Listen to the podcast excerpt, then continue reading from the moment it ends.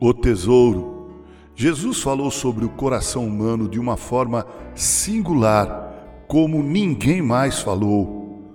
Disse ele, por exemplo, que onde estiver nosso tesouro, aí estará nosso coração.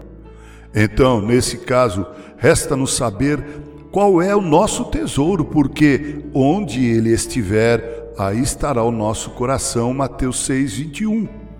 Seria algo terrível se descobríssemos que nosso tesouro, na verdade, não passa de quinquilharias, não é verdade? Sim, terrível, porque isso implica em que nosso coração repousa em coisas banais, em vez de estar posto em coisas que realmente valham a pena. Já tenho dado muitas voltas pelo quarteirão da vida e nessa minha jornada tenho me deparado com situações nas quais eu mesmo me pergunto: Será que vale a pena?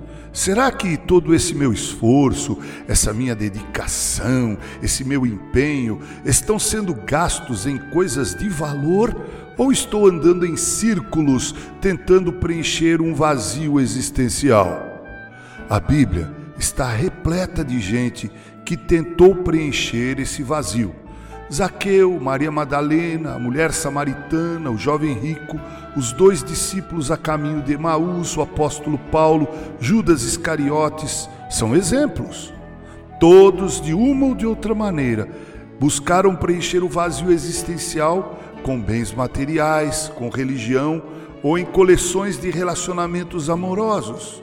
Estes foram seus tesouros e nessas coisas eles colocaram seu coração. Mas eis que cada um deles se viu diante de uma realidade que surpreende a cada um de nós, ou seja, quando colocamos nosso coração em quinquilharias, a frustração se torna uma cruel realidade. Não tenho nada contra a intelectualidade, mas se alguém pensa que ela é tesouro e por isso põe nela o seu coração, haverá de se deparar com uma profunda tristeza e depressão psicológicas quando descobrir que ainda falta alguma coisa. Quando o coração está no tesouro errado, a alma denuncia, grita, declara no silêncio da consciência e somente os humildes podem pegar o caminho de volta. Se alguém é tolo o suficiente para se enganar imaginando que a proeminência, a fama, o reconhecimento e a glória humana são tesouros e para alcançar isso investe tudo o que tem e é, irá se deparar com a tristeza ao ver que quando as luzes se apagam, a audiência se retira, o que resta é a frustração e a solidão, ainda que estejamos rodeados de muita gente. Elvis Presley não suportou tamanha agonia e insatisfação. Quão terrível foi a morte de Whitney Houston, encontrada morta na banheira de um hotel. A causa mortes é motivo de muita controvérsia, mas o que se sabe é que, mesmo com toda a fama, glória e fortuna, ela era uma mulher tão infeliz que, na verdade, se afogou nas drogas.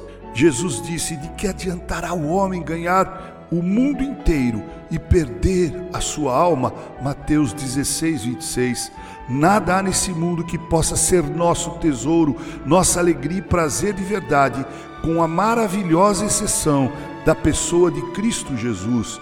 Ele, Ele, Cristo, é o lírio dos vales, a estrela da manhã, nossa esperança e nossa alegria, nosso verdadeiro tesouro, onde nosso coração deve repousar. Bem disse Agostinho, bispo de Hipona, abre aspas, nos criastes para vós, e o nosso coração vive inquieto enquanto não repousa em vós, fecha aspas. Devemos fazer uma avaliação sincera. Qual é o nosso tesouro? É nosso emprego, nossa família, nossos bens, nosso progresso intelectual, nosso status quo? Sim, devemos fazer essa avaliação, porque onde estiver nosso tesouro, aí estará nosso coração. O coração realmente convertido sente prazer em Deus, porque Deus é o seu tesouro, Deus é o seu bem maior. Lembre-se da parábola daquele homem que encontrou um tesouro no campo.